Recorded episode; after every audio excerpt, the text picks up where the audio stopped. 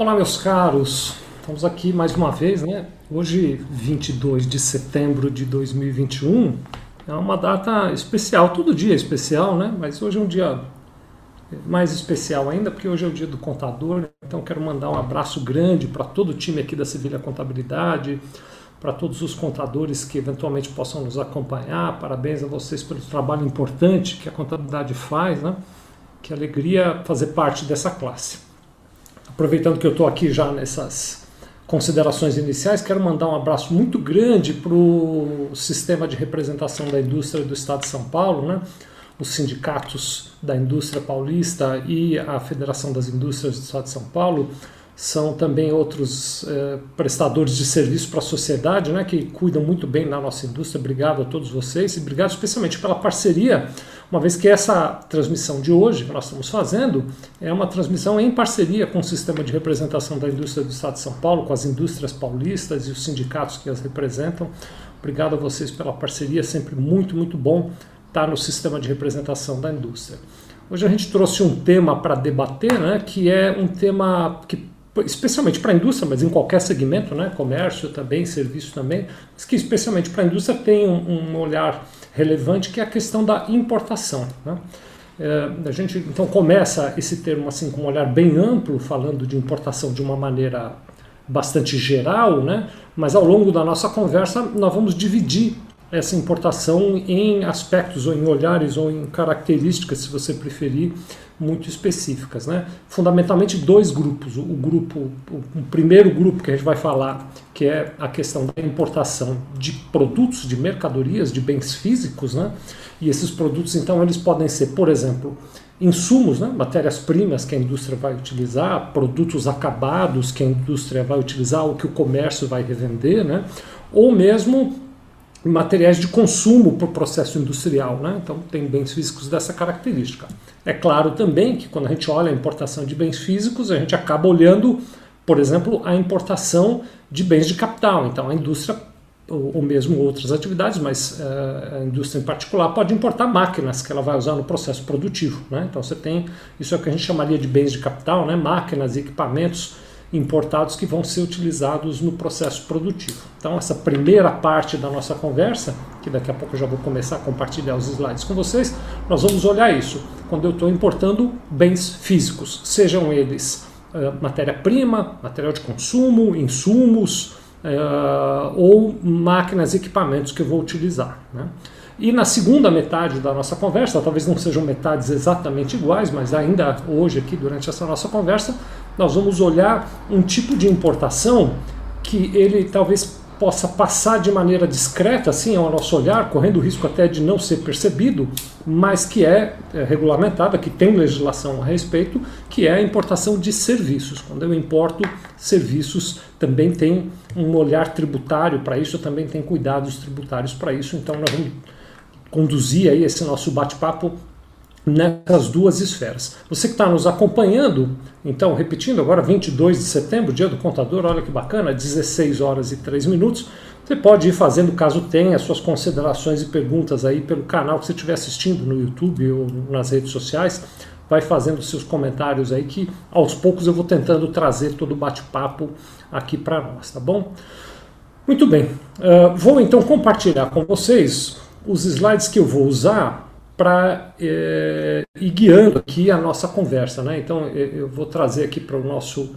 Já está aí na tela, né? Eu vou trazer aqui um, um conjunto de slides que vão uh, ajudar, então, onde tem as anotações, os desdobramentos e os cálculos que hoje aqui eu vou explicar. Eu vou tentar ser o menos técnico possível, mas alguma matemática, algum cálculo eu vou trazer para vocês. Então a gente vai dar uma olhadinha assim, ainda que on passant, mas nós vamos dar uma olhada em números. Esses slides que você está vendo na tela, para você ter uma cópia deles, basta você entrar, se você está assistindo num dispositivo de tela, você vai ver aí o endereço, sevilha.com.br barra contabilidade parceira Fiesp, sevilha.com.br barra contabilidade parceira Fiesp, e aí você coloca seus dados lá, a gente te manda esses slides, tá bom? Bacana. Então vamos lá, vamos dar uma passeadinha aqui pelos slides, né? Começando, como eu disse, olhar, a olhar pela importação de produtos. Então, quando eu falo de produtos, eu estou me referindo a, a, a, itens físicos, né? A importação física E essa importação física, ela poderia, então, como eu já disse, representar a importação de matéria-prima, de insumos, de material de consumo que eu vou utilizar. E em alguns momentos também ele pode representar a importação, por exemplo, de maquinário, de bens de capital que eu vá utilizar. Né? Quando a gente olha para a importação de produtos, em geral, de uma maneira geral, tem uma sequência de tributos. Né? É, é, é interessante, né? não é um único tributo, existe uma sequência de tributos. O primeiro deles que a gente deveria olhar é a questão do imposto de importação. Então, toda vez que eu importo uma determinada mercadoria, um determinado produto, ele está sujeito à incidência do imposto de importação. Um segundo imposto que incide no momento da importação é o imposto sobre produtos industrializados, o IPI. Né? Ah, as indústrias estão muito acostumadas com o IPI, né? o IPI então é um imposto que incide sobre a industrialização de produtos, mas na importação ele também incide. Então eu tenho, no momento em que importo eh, itens do exterior, eu tenho a incidência também do IPI. Né? Depois eu vou ter o PIS importação. Então existe aquele PIS que nós estamos acostumados aí a, a, conhecer, que é o PIS que nós pagamos sobre as nossas vendas, né? Então toda vez que uma indústria vende, ou toda vez que um comércio vende, ou até mesmo quando uma prestadora de serviço vende os seus serviços, há a incidência do PIS. Também acontece a incidência do PIS no momento da importação de produtos. E, igualmente, a incidência da COFINS no momento da importação de produtos. Então eu tenho esses dois tributos uh, primos ou irmãos, né, PIS e COFINS também incidem na importação. E finalmente, quando eu importo bens físicos, mercadorias, produtos, né, eu vou ter também a incidência do imposto sobre a circulação de mercadorias e serviços, o tal do ICMS. Né. Uh, bom, então tá aí, tá uma listinha de tributos que a gente paga. Eu acho que vocês todos já devem ter, assim, vocês estão nos assistindo, já devem ter talvez algum certo nível de experiência, talvez muita experiência até, mas alguns talvez uma experiência menor. Então vale a pena realçar. Importar é, geralmente é caro, né? Então, você quando tem preço do produto lá fora, então você vai conversa com algum fornecedor no exterior e ele diz, olha, eu tenho um produto aqui que custa 10, quando você vai trazer esse produto para o Brasil, ele acaba ficando muito caro, entre outras razões, pela incidência de todos esses tributos, desse conjunto né, de cinco tributos, imposto de importação, IPI, PIS importação, COFIS importação e ICMS. A pergunta que ficaria agora uh, adequada para a gente debater né, é a seguinte pergunta. Bem, mas Sevilha, quais serão os percentuais, né, qual é a alíquota de cada um desses impostos que eu pago quando eu importo um produto? Né? É, então você poderia perguntar qual é a alíquota do imposto de importação, por exemplo, e do IPI e assim por diante. Né? A determinação da alíquota do, do imposto que deve ser pago no momento da importação fica conectado fica ligado ao tipo de produto que eu vou importar. Então, dependendo do produto que eu vou importar, eu tenho uma indicação de alíquota específica para aquilo. Então, o imposto de importação e o IPI, especialmente esses dois, né? Uh, os outros também, mas o imposto de importação e o IPI especialmente, eles têm uma variedade muito grande de alíquotas que podem ir de isenção ou de alíquota zero, que não é a mesma coisa, né? eu posso ter isenção, então está isento do IPI, ou eu posso ter o IPI ou o imposto de importação com alíquota zero, né? então a tributação mais com alíquota zero, até percentuais muito grandes, até percentuais de mais de 100% de tributação para casos de produtos muito específicos, como cigarros e coisas assim. Né? Então, aí você vai dizer, bom, tá bem, você vira, mas como é que eu vou descobrir qual é a alíquota? Aí o processo de determinação da alíquota depende, como eu disse, de identificar qual é o item que eu estou importando. Acho que é justo que a gente faça aqui alguns comentários, né? é importante e útil para você ter eh, algumas orientações em relação a isso. Então, o primeiro comentário que eu gostaria de fazer é o seguinte, é que uh, no momento em que eu estou importando um determinado item, eu vou determinar a tributação olhando para este item, quando a gente tem uma indústria, por exemplo, às vezes eu vou importar uma matéria-prima que depois vai ser transformada em outra coisa. Então, por exemplo, eu posso trazer uma chapa de aço, então no momento da importação é uma chapa de aço, que depois se converte numa máquina. No momento da venda é uma máquina. Né? Então, eu, se eu olhar para aquilo, eu poderia olhar e dizer, não, é uma chapa de aço, que depois vira uma máquina. Mas para determinar o imposto no ato da importação, eu vou dizer é uma chapa de aço que eu estou importando. Então eu olho para aquele item que eu estou importando, não para o item que eu vou transformá-lo. É claro que no caso do comércio, aí essa analogia já não existe, né? Porque então eu vou importar, por exemplo, uh, um sapato e venderei o sapato. O mesmo item no comércio, o mesmo item que eu importei é o item que eu vendi. Mas na indústria tem essa transformação então eu acho interessante informar que na importação eu olho para o item que está entrando, não para o item que vai sair lá no futuro depois do processo produtivo. Então, quando eu olho para o item que está entrando, eu faço a classificação desse item. Então, como é que funciona essa coisa? Cada tipo de item que eh, a gente poderia imaginar tem ah, um código associado a ele. Este código é um código que a gente conhece pela sigla de NCM. NCM, então, é a sigla de nomenclatura comum do Mercosul. Então, NCM, nomenclatura comum do Mercosul, ela vai atribuir um código para cada coisa. Então, tem um código para sapato, tem um código para chapa de aço, tem um código para avião, tem um código para navio, tem um código para arroz, tem um código para cada item, tem lá um código de NCM que você então vai fazer a indicação. É comum que a partir de, então da atribuição do NCM, eu vá olhar, então aí tem a tabela de incidência do IPI, por exemplo, que é a TIP, né? e tem também a tabela de incidência do imposto de importação. Né? Uh, e aí eu vou olhar lá na tabela, a partir do NCM, qual é o percentual aplicável de imposto de importação para aquele item, qual é o percentual aplicável de IPI para outro item. Não precisaria nem dizer, mas estou achando que é útil, né? Se não a mesma importação dentro de um mesmo container eu trago vários itens diferentes, a cada um deles eu vou atribuir um NCM e aplicar a alíquota de IPI e de imposto de importação correspondente para cada um deles. Tá? Esse momento de definir qual é o código NCM do produto é um momento muito importante, porque a partir então da indicação do código NCM eu tenho a atribuição da alíquota de eh, imposto de importação e de IPI especialmente. Né? Já já falo de PIS, COFINS e ICMS. Mas o que eu estou querendo dizer então que esse momento é um momento muito importante, por quê? Porque eu preciso ser cuidadoso para indicar o produto NCM correto para aquele tipo de coisa que eu estou trazendo. Muita gente, clientes nossos aqui mesmo da Sevilha Contabilidade, por exemplo, eventualmente nos procuram e, e eles então quando nos procuram eles trazem uma demanda que é assim, Sevilha, você pode me ajudar a definir qual é o NCM do meu produto? Você pode me dizer, você pode me indicar, me conta aí, qual é o NCM do meu produto? Né? Uh, e isso pode parecer uma coisa simples, mas não é uma coisa simples e, na verdade, uh, não é uma coisa que deveria ser atribuída para o contador fazer. Eu vou explicar para você por quê. Porque a indicação do tipo de produto dentro da tabela TIP não depende de aspectos contábeis, depende de aspectos da constituição do produto.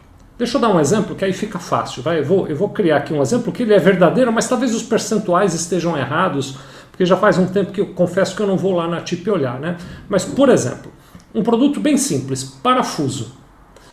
Quando a gente pensa em parafuso, é, é razoavelmente fácil de entender o que é o parafuso. Na tua imagem aí você já está pensando o que é um parafuso e eu aqui também já estou imaginando o que é um parafuso.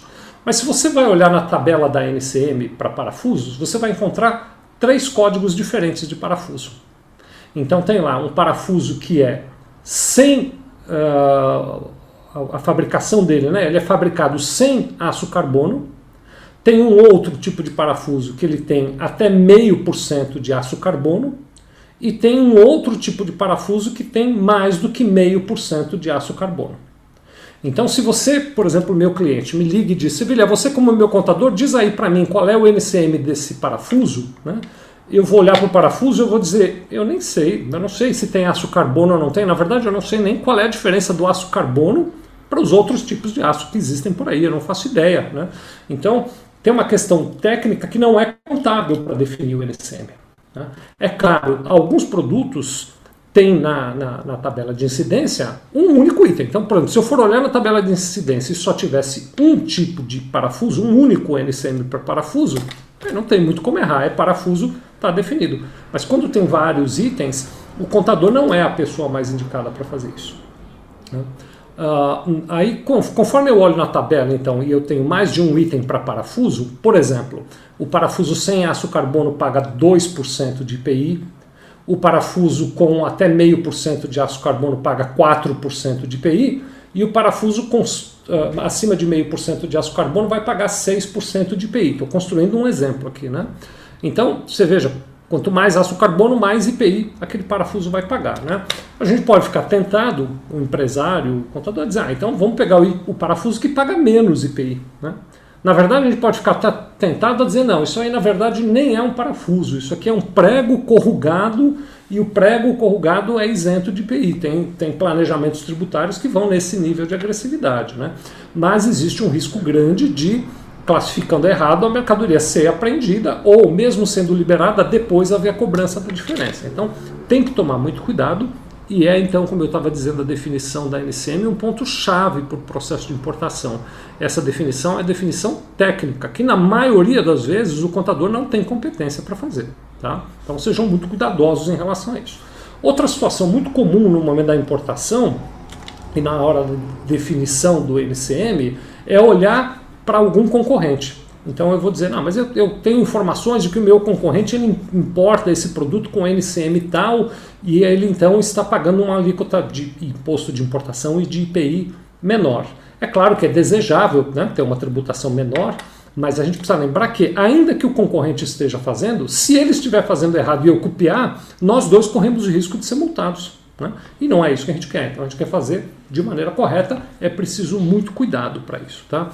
Existe, só para curiosidade, um processo formal, esse é, é, pode ser interessante, de consulta à Receita Federal. Então você descreve teu produto, pede para a Receita Federal fazer a definição da NCM. E existe também, esse é um outro modelo bacana, engenheiros aduaneiros que são especialistas, eles são engenheiros, não contadores, em identificar as composições dos produtos e fazer enquadramento na tabela de NCM, tá bom? Então, o percentual de imposto de importação e o percentual de IPI tem uma vasta gama de percentuais né, que muda de acordo com o NCM.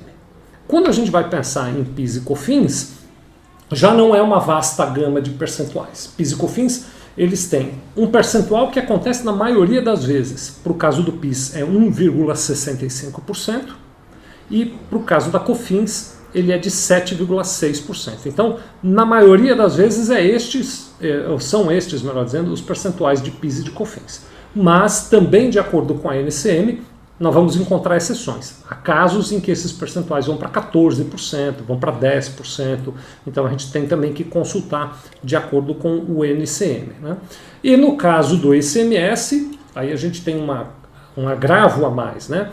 IPI Imposto de importação, PIS e COFINS, eles seguem uma regra nacional. Em todo o território nacional, seja por onde eu fizer a importação, a regra é a mesma.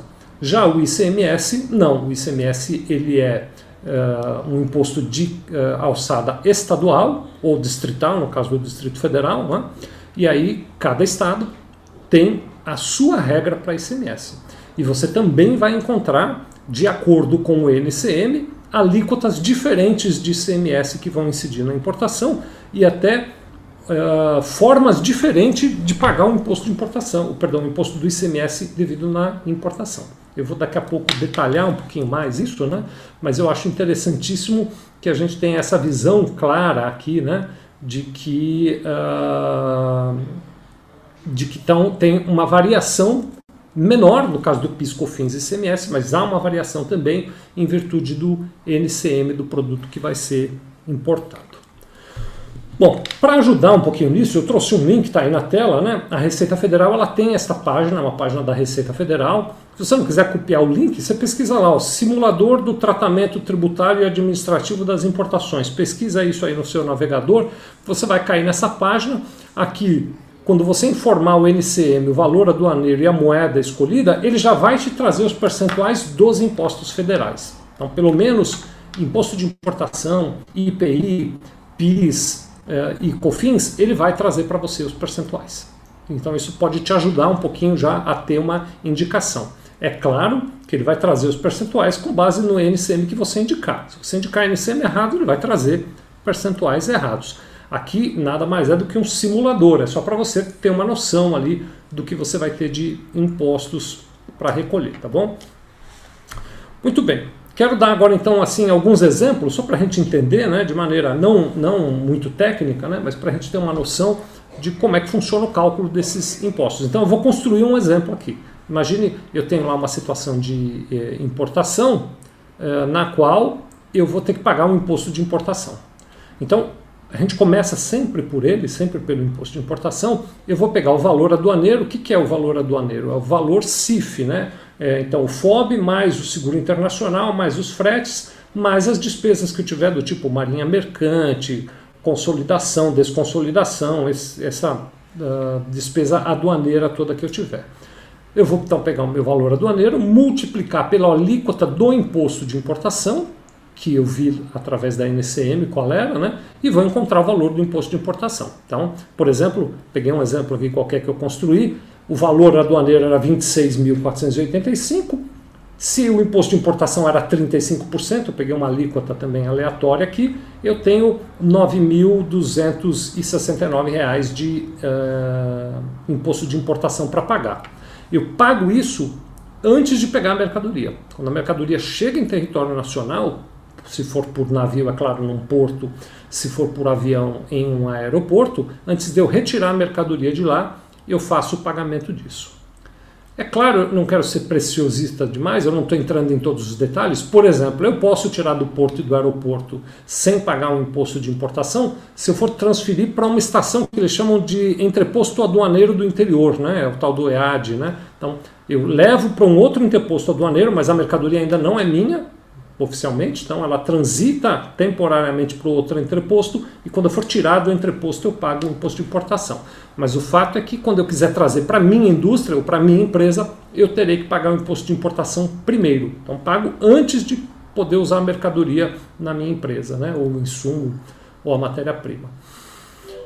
Muito bem. Uh, depois a gente tem o cálculo do IPI, que a sequência é exatamente essa. O IPI eu vou calcular da seguinte maneira: eu vou pegar o valor aduaneiro, conforme eu expliquei agora há pouco, acrescento nele o valor devido de imposto de importação, aqueles 9.200 e pouco. Então você veja que o valor do imposto de importação passa a compor a base de cálculo do IPI, né? somo os dois, encontro a minha base de cálculo, aplico a alíquota do IPI, que eu determinei pelo NCM, e vou então encontrar o valor do imposto devido. Então, se eu quiser colocar números aqui, o valor aduaneiro era 26.485, o valor do imposto de importação 9.269, a base de cálculo do IPI 35.754, que é a soma do valor aduaneiro mais o imposto de importação. Sobre este valor, eu aplico a alíquota do IPI, para este exemplo eu coloquei uma alíquota de 5%, e o valor do IPI que eu vou pagar nesta importação, 1.787,74, também neste caso, eu tenho que pagar o IPI antes de trazer os itens que eu importei para minha indústria ou para minha empresa. Né? Uh, depois tem a questão do PIS da importação e da COFINS da importação. Né? Aí o cálculo é um pouco mais complicado. Né? De maneira uh, geral, a gente vai ter o valor aduaneiro multiplicado pela alíquota do PIS e encontro o PIS devido. Então, é um pouco mais complicado, não, um pouco mais simples. Né? Eu vou pegar o valor aduaneiro, desses 1,65%, que é a alíquota do PIS, encontro o valor do PIS a pagar sobre a importação. De novo, essa alíquota é a mais comum, pode variar, mas é a mais comum para PIS de importação. No caso da COFINS de importação, aí nós vamos ter valor aduaneiro vezes a alíquota da COFINS, vai dar o resultado da COFINS que eu tenho que pagar. Para o meu exemplo aqui, estou pegando o valor aduaneiro de 26,485, 7,6% de COFINS, este é o valor da COFINS que eu tenho para recolher. Né? Uh, e por fim, a gente teria então numa importação de mercadorias a incidência do ICMS. Então, existe uma lei federal, que é a Lei Complementar 87 de 1996, ela é que vai explicar como é que se calcula o ICMS. Por que, que eu estou me referindo a, a essa lei? Porque, embora o ICMS seja um imposto estadual, tem uma regra federal que define como ele funciona. E essa regra vai ser o seguinte, que a base de cálculo do ICMS na importação vai ser o valor aduaneiro, mais o imposto de importação, mais o IPI, mais o UF e mais qualquer outro imposto, taxa, contribuição e despesa aduaneira. Ou seja, tudo que eu paguei para fazer a importação, e me afastei para pegar aqui o controle para esfriar um pouquinho que eu estou com calor aqui. Tudo que eu paguei para fazer a importação é base de cálculo do ICMS. Então, nesse nosso exemplo, a gente teria que somar ali todos os valores, inclusive PIS e COFINS, para fazer a determinação da base de cálculo do ICMS. Bom, aí a gente começa agora então a pensar em algumas situações especiais, né? Por exemplo, a questão do ICMS. Existem determinados estados, legislações que permitem que você não pague o ICMS no momento da importação. Então eu vinha explicando agora há pouco né, que o imposto de importação, o IPI, o PIS e o COFINS, eu preciso pagar antes de trazer aquela mercadoria ou aquele insumo importado para a minha indústria ou para a minha empresa. Né? Já o ICMS, existem estados que têm uma legislação que dizem não precisa pagar no momento da importação. Então eu importo, pago IPI, pago o imposto de importação, pago o PIS e pago o COFINS, não recolho o ICMS no momento da importação, trago para a minha indústria, produzo o que quer que eu tenha que produzir e vou pagar o ICM quando eu vender o meu produto final e não no momento da importação. Essa é a regra de todos os estados? Não, não é, mas há estados que oferecem essa possibilidade. Vou citar três aqui, né? por exemplo, Santa Catarina oferece isso, o estado do Espírito Santo oferece esse benefício, Minas Gerais oferece, agora me ocorreu, Alagoas também oferece. Então, tem determinados estados que têm esse benefício, que é um tipo de benefício fiscal, né?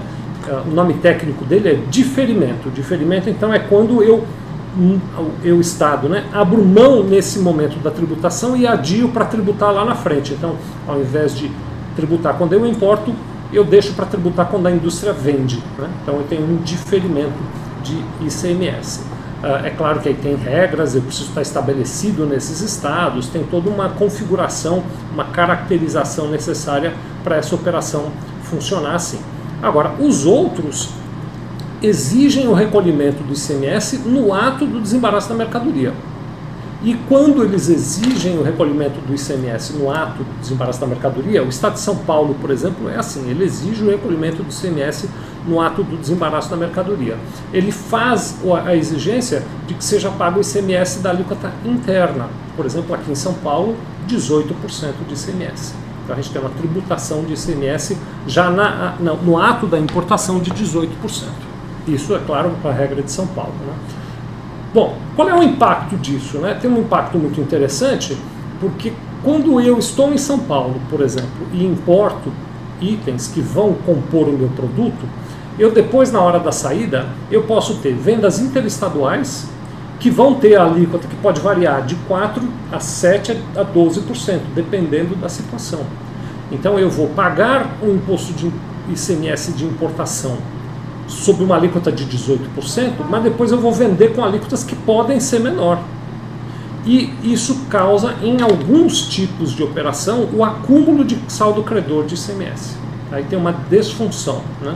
Então, há essa, essa situação. Há casos de empresas, a gente mesmo aqui na Sevilha Contabilidade tem clientes que acabam acumulando o saldo credor de ICMS porque importam e vendem com alíquotas menores, mas são obrigadas ao recolhimento, por exemplo, em São Paulo, da, do imposto de ICMS na importação.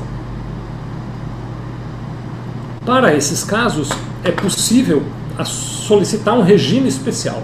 Então, o Estado de São Paulo e os outros estados que exigem o recolhimento do ICMS na importação, eles se dispõem a analisar cada caso e, dependendo da análise, conceder para a empresa, para a sua empresa, por exemplo, um regime especial que por exemplo, faça o mesmo diferimento, que diga então você paga o ICMS só quando vender.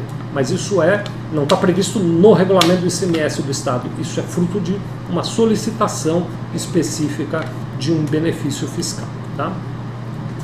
Uh, então, de maneira geral, o cálculo do ICMS ele vai seguir essa regra que está aí. Eu vou pegar o CIF, que então é valor da mercadoria mais seguro internacional, mais frete internacional e tudo mais mais IPI, mais imposto de importação, mais IPI, mais PIS, COFINS e demais receitas. Esta soma toda eu divido por 1 menos a alíquota do ICMS, isso vai me dar a base de cálculo, e aí eu multiplico a alíquota do ICMS. a alíquota do ICMS que vai variar de acordo com o estado. Em São Paulo, por exemplo, a alíquota interna é 18%, e também de acordo com o item que está sendo importado, de acordo com o MCM daquele item que eu estou importando. Então tem uma pesquisa prévia né, para fazer essa definição. Quando eu vou olhar então um pouquinho mais de detalhes, olha só, então eu tenho uma importação nesse exemplo que a gente construiu agora no valor de 26.485, e aí eu fui tendo imposto de importação, IPI, COFINS importação, PIS importação, até aí o, o desembolso total foi de 40 mil. Então a mercadoria custou 26 e mais outro tanto, quase 24 mil, perdão, quase 14 mil, que eu fui pagando de impostos na importação. Aqui eu não coloquei o ICMS, porque, como eu disse, tem estados que não cobram, diferem, né? Uh, e tem outros estados que cobram com as suas alíquotas locais, então eu não pus o ICMS para essa nossa análise. Só os impostos federais, neste exemplo, representam uma carga de tributos na importação de 52%, mais o ICMS, que precisaria ser adicionado de acordo com a legislação, benefícios fiscais, etc., de cada estado. De maneira que dá para ver que a carga tributária ela é cara. Essa é um exemplo apenas, mas tem cargas tributárias mais elevadas até do que essa daí para importação de mercadorias, tá bom? Ainda na importação de mercadorias, eu, antes de dar uma olhada no que está sendo comentado aí, para ver se tem alguma pergunta e tal, né, eu quero trazer mais uh, dois assuntos. O primeiro é a questão do drawback para as indústrias essa questão pode ser bastante relevante. Né? Drawback é um nome elegante, mas é na verdade um regime aduaneiro especial, é um regime de importação especial, né? Uh, que é, embora nós estejamos falando aqui de importação, é um regime de incentivo fiscal à exportação. E ele opera da seguinte maneira: o drawback ele permite ou ele prevê a possibilidade de que uma indústria brasileira que vai fabricar algo e o produto fabricado será exportado, mas no processo de fabricação ela usa um ou outro ingrediente que ela importa, então ela importa com o objetivo de fabricar um determinado item, que depois vai ser exportado, ela pode importar isso sem a incidência dos tributos.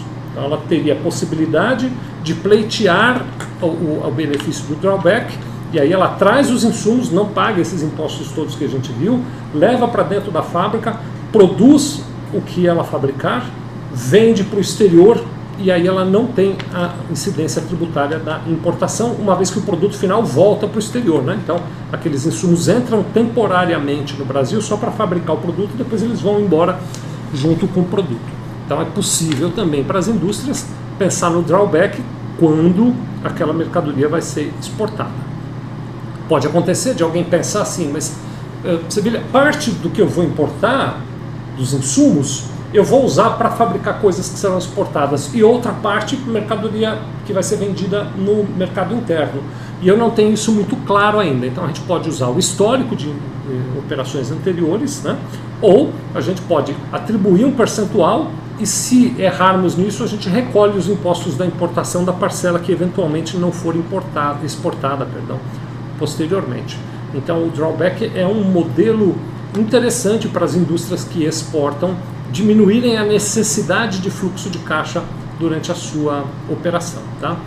Também existe, e aí é outra situação muito específica, muito peculiar, que precisa ser analisado cada caso, existem incentivos fiscais e benefícios fiscais, são duas categorias diferentes, né, que prevêem a redução ou até mesmo a isenção de impostos de importação quando eu trago bens de capital. O que, que, são bens de capital? Como a gente já falou no começo, quando eu, na minha indústria, trago máquinas, equipamentos que eu vou usar no meu processo de fabricação.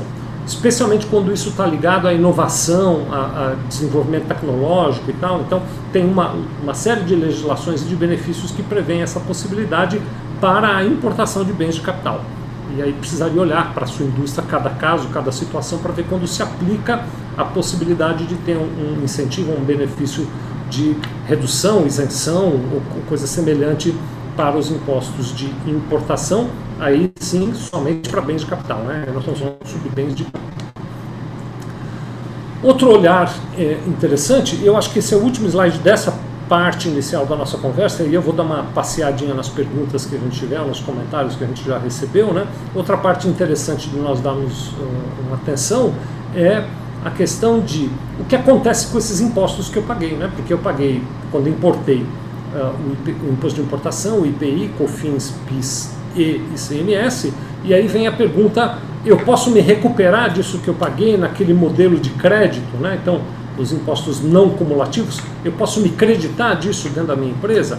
E aí eu trago aqui uma tabelinha que ela vai dividir a coisa assim, olha, as empresas de lucro real, então aquela indústria, por exemplo, que optou por lucro real, ela, ela pode ou não de um certo jeito, a indústria, por exemplo, que optou pelo presumido pode ou não de um jeito diferente, e a indústria que optou pelo simples pode ou não de outro jeito diferente. Então nós vamos ter a seguinte leitura.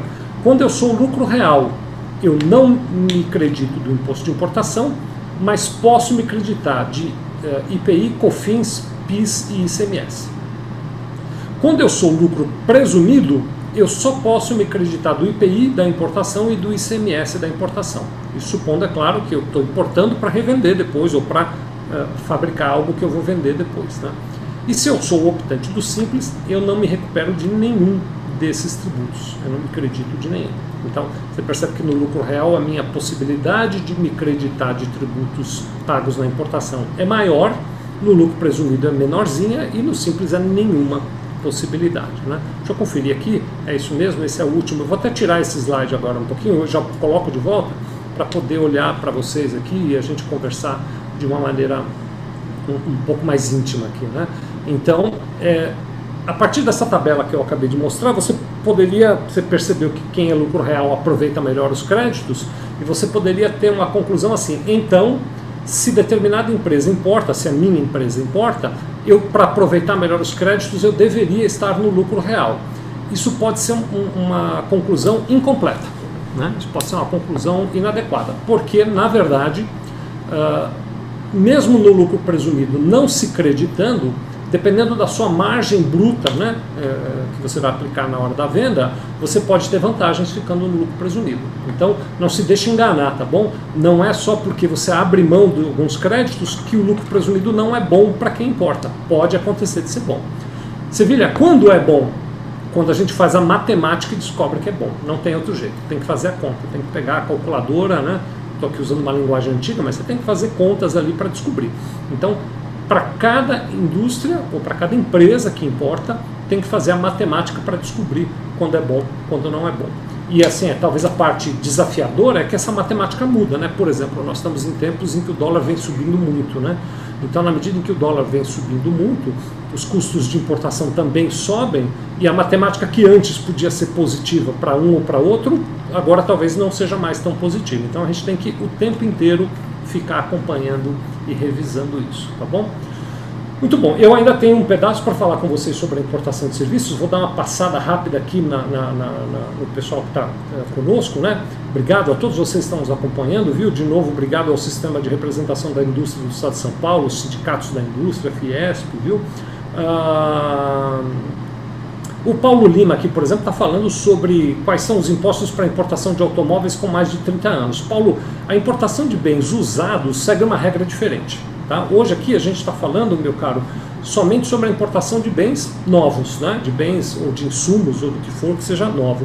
Quando é bem usado, tem uma regra diferenciada. Quem sabe, para não confundir o público hoje, Paulo, vou te pedir, quem sabe num outro momento a gente traz aqui as regras para importação de bens usados, mas é diferente, tá bom? Obrigado de qualquer maneira por você estar aqui conosco. Né? Estou vendo o Rafa Alencar, o Flávio Ferreira também, Zilda Mendes está aqui com a gente, obrigado. Antônia Neves, William Ferreira, obrigado a todos vocês. Viu? Uh, o Claudomir está perguntando quando ocorre a majoração. Eu não sei bem, Claudomir, o que, que você está se referindo aqui em relação à majoração, né? mas a tua pergunta me levou a pensar numa determinada situação em que uh, eu poderia ter, por exemplo, uma tributação elevada, uma tributação maior, né, uh, pela importação de um certo item ou de um, de um certo eh, produto. Né. A, a, o Ciscomex, que é o sistema de, que controla o comércio internacional, o comércio exterior, então ele vai ficar a partir do LCM que eu indiquei também, monitorando quais são os preços de importação e verificando se esses preços de importação são compatíveis com o mercado. E se o sistema entender que não são compatíveis, ele pode aumentar o preço base para o imposto. Talvez seja isso que você está se referindo, né? Estou vendo a Sueli Teles aqui dizendo que chegou atrasado, não faz mal, Sueli, obrigado estar conosco, viu?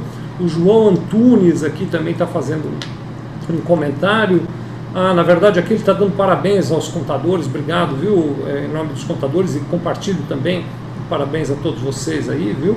Ah, tem aqui um comentário da Daiane pedindo para a gente falar sobre contabilização correta dos processos de importação. Hoje, Daiane, a gente está olhando aqui especificamente essa questão da incidência tributária, né? Mas é uma boa ideia, a gente poderia, assim, num dado momento, obrigado pela dica, falar sobre como contabilizar isso aqui tudo, né? Quem sabe num outro momento a gente traz essa coisa, né? Uh, o Sérgio está perguntando se quando paga o ICMS na importação acredita na entrada, dependendo do regulamento do Estado, se eu não sou optante do Simples, e se a venda seguinte será tributada, sim, eu me acredito, né? Uh, que mais a gente tem aqui? Tem uma pergunta aqui do Adélio, que está pulando aqui, mas eu vi do Adélio, né? Uh, importei uma mercadoria com valor superior ao limite da isenção de 50 dólares. Ah, aí é uma importação é, é, menor, né? não é uma importação coletiva. Né? Uh, se a Receita Federal pode acompanhar, pode acontecer, viu, Adélio? Pode ter uma situação como essa daí. Há casos, é importante a gente é, ficar de, de olho nisso, né? em que depois de feita a importação, existe o que se chama de revisão da DI, de revisão da declaração de importação. Então o governo tem cinco anos de prazo para rever aquelas regras que foram aplicadas uh, na DI, tá bom? Na declaração de importação. Muito bem, obrigado de novo a todos vocês que estão conosco aqui. Agora eu vou então trazer para o nosso debate a questão da tributação na importação de serviços. Então agora vou mudar de assunto, tá? É a mesma apresentação de slides. Aliás, quero relembrar você que a gente tem um, um, um link que está aí na tela que é o uh, sevilha.com.br barra contabilidade parceira Fiesp, você, entrando lá, você preenche seus dados, a gente te manda esses slides aqui para você poder acompanhar, tá? Então, sevilha.com.br barra contabilidade parceira Fiesp, né? E aí, os slides então que a gente vai olhar agora, esse pedaço aqui, fala sobre a importação de serviços. Importação de serviços é um assunto que me preocupa bastante, eu vou explicar para vocês por que, que me preocupa bastante. Porque pode acontecer de eu importar um serviço e eu nem perceber que eu importei o serviço, ou não ficar tão claro. Quando eu importo uma mercadoria, não tem como se equivocar, né? porque a mercadoria fisicamente ela veio para o Brasil. Né? Então ela teve um ponto de entrada, ou ela entrou de navio, ou ela entrou de avião, ou até mesmo ela entrou de carro num país vizinho aqui, mas ela cruzou uma fronteira, houve um movimento físico. Né? Na importação de serviços, nem sempre isso é tão claro, nem sempre isso é percebido de maneira tão clara. Né? Nem na, no momento da importação e nem no momento do pagamento. Então, eu trouxe aqui alguns exemplos de importação de serviços. Por exemplo, assistência técnica.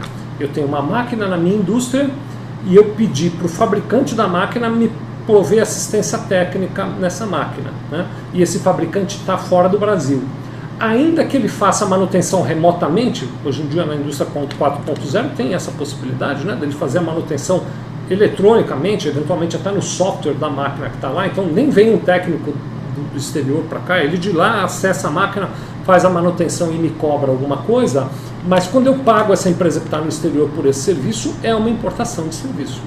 Né? Eu posso também ter uma outra contratação de serviços gerais, por exemplo, Outro dia desses eu até tive um caso assim, a gente estava conversando com o pessoal da Apex, quero até mandar um abraço para os nossos amigos da Apex, que é a agência de exportação, né? Uh, e ele estava me dizendo que tem uma empresa brasileira que está se preparando para vender uh, serviços no exterior e que essa empresa brasileira contratou um escritório de, de advocacia nos Estados Unidos para preparar os contratos e tal. E que aqui do Brasil, então, ela pagou esse escritório de advocacia lá dos Estados Unidos pelos contratos, que depois ela recebeu esses contratos prontos por e-mail. Então não teve, nem veio um advogado de lá para cá, as reuniões foram todas em plataformas de reunião online e o resultado do trabalho veio por e-mail para eles. Mas é uma contratação de serviços no exterior, é uma importação e está sujeita a tributos de importação. Né? Uh, outro exemplo é a aquisição de tecnologia. Hoje é muito comum Nós entramos na internet, colocamos ali o número de um cartão de crédito da empresa, geralmente, né? o melhor é que seja da empresa, não das pessoas, né? É, coloca um número de cartão de crédito e faça um download de uma certa tecnologia que vem do exterior. É uma importação de serviço. Né? Ou eu posso eventualmente estar pagando direitos autorais ou royalties, por exemplo. É, é, comum, vou dar aqui um exemplo que me veio à cabeça, né? É comum você, no segmento de artigos de papelaria, você vê lá o caderno de um determinado personagem, né? ou a caneta de um determinado personagem, ou até a mochila de um determinado personagem. Aquela indústria que fabrica aquilo paga royalties, paga direitos autorais para o detentor que pode estar no exterior. Isso também é uma importação de serviços. E essas importações de serviços estão sujeitas à tributação. Que tributos então vão incidir? Então, eu estou chamando aqui de hipóteses de incidência quando eu importo serviços, como por exemplo estes que eu acabei de relacionar para vocês, mesmo na indústria, eu tenho que pagar imposto de renda na fonte sobre o valor do serviço importado, CID, PIS de importação, COFINS de importação e imposto sobre serviço de importação. E é muito comum que a, a, gente encontre casos de empresas, indústrias que importam serviços e sem saber não recolhem esses tributos e depois vão ser autuadas. Né? Aonde é que isso aparece? Pela e-financeira, o Banco Central consegue acompanhar que pagamentos aquelas empresas fizeram para o exterior e a partir disso vai cruzar com o recolhimento de impostos e descobre que não houve o pagamento dos impostos. Eu já tive mais de um caso, infelizmente, de clientes autuados por conta disso. Né? Então, vamos assim, passear sobre essa questão.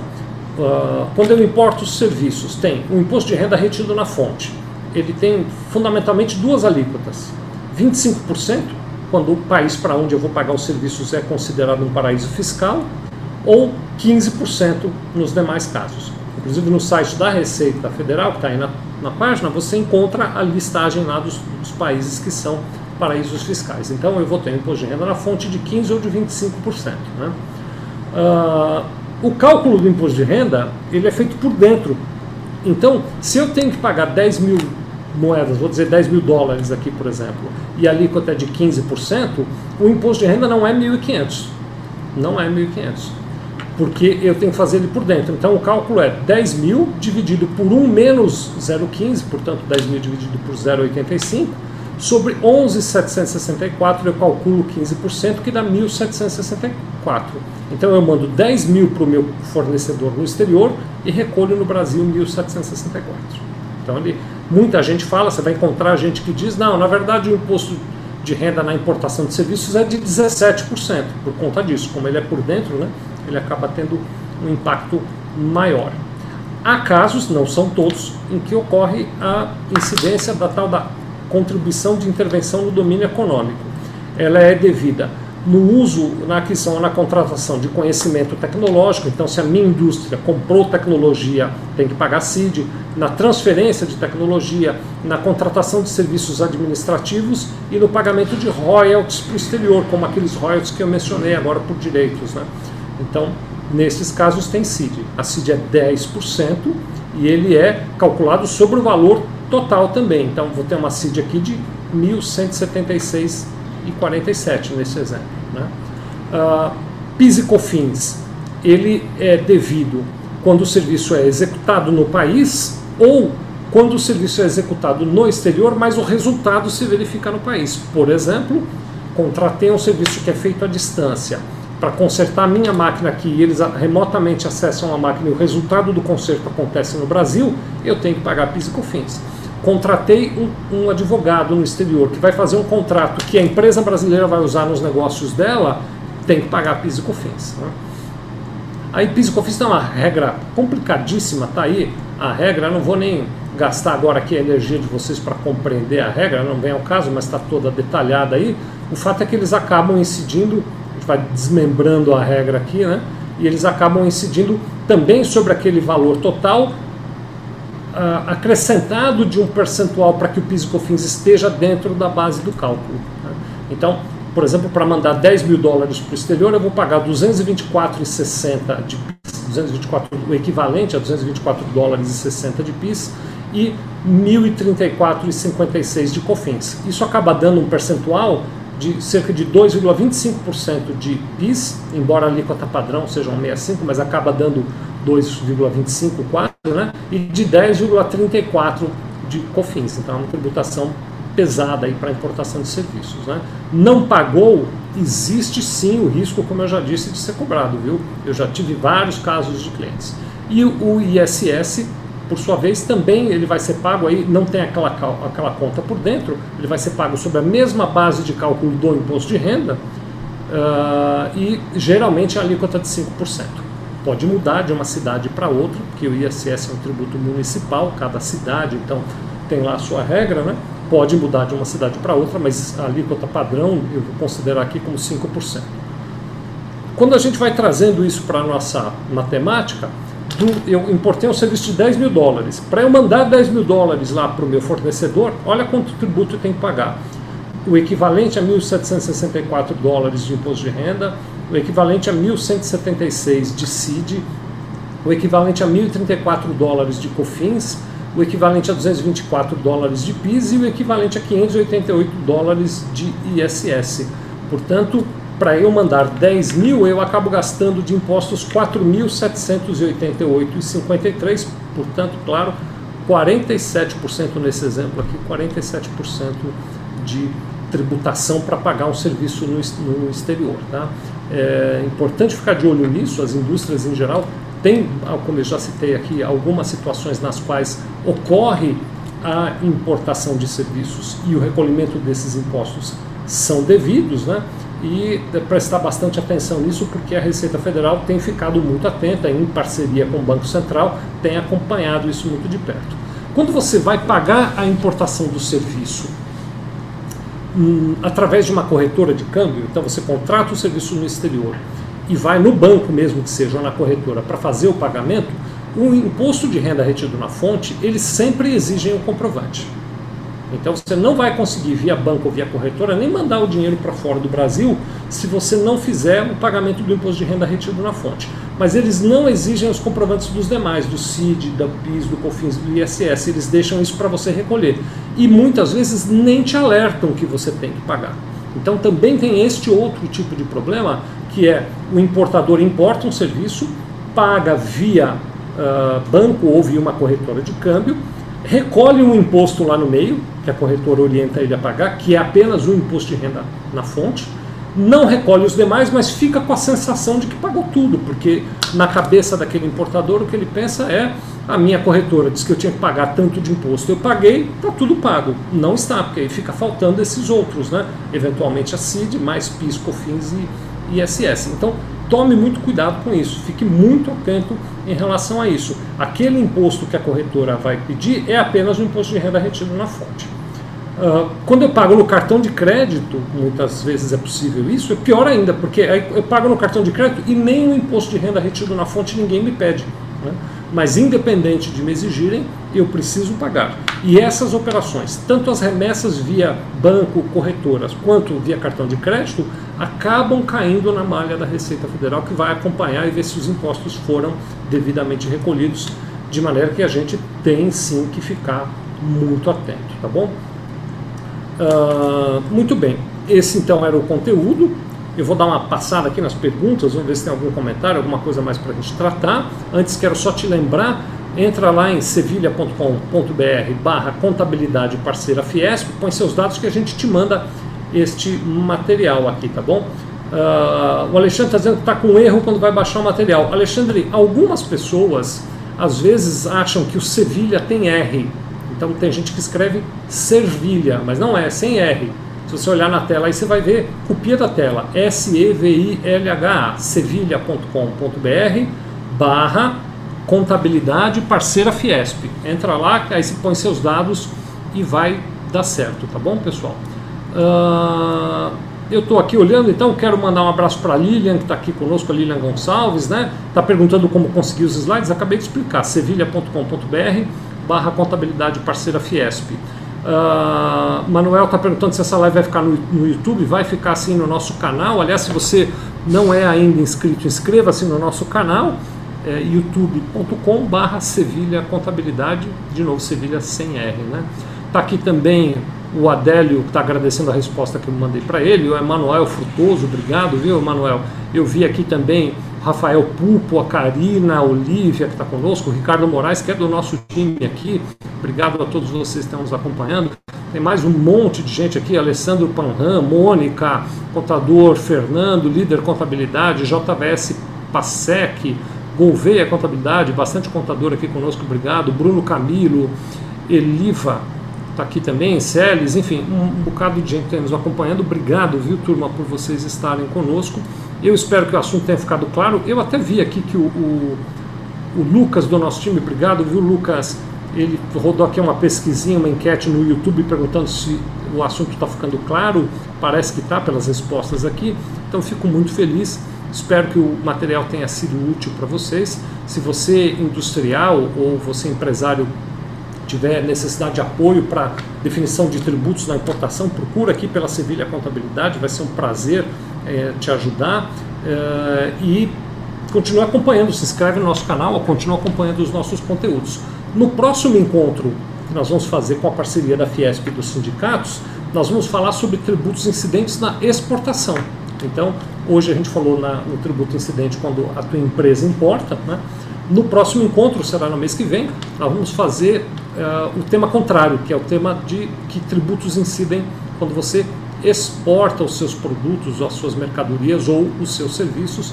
Então a gente vai continuar nesse tema de comércio internacional, aí olhando para a exportação. Espero ver você lá, tá bom? Um beijo grande no coração de todos vocês. Obrigado pela companhia até aqui. Nos vemos em breve.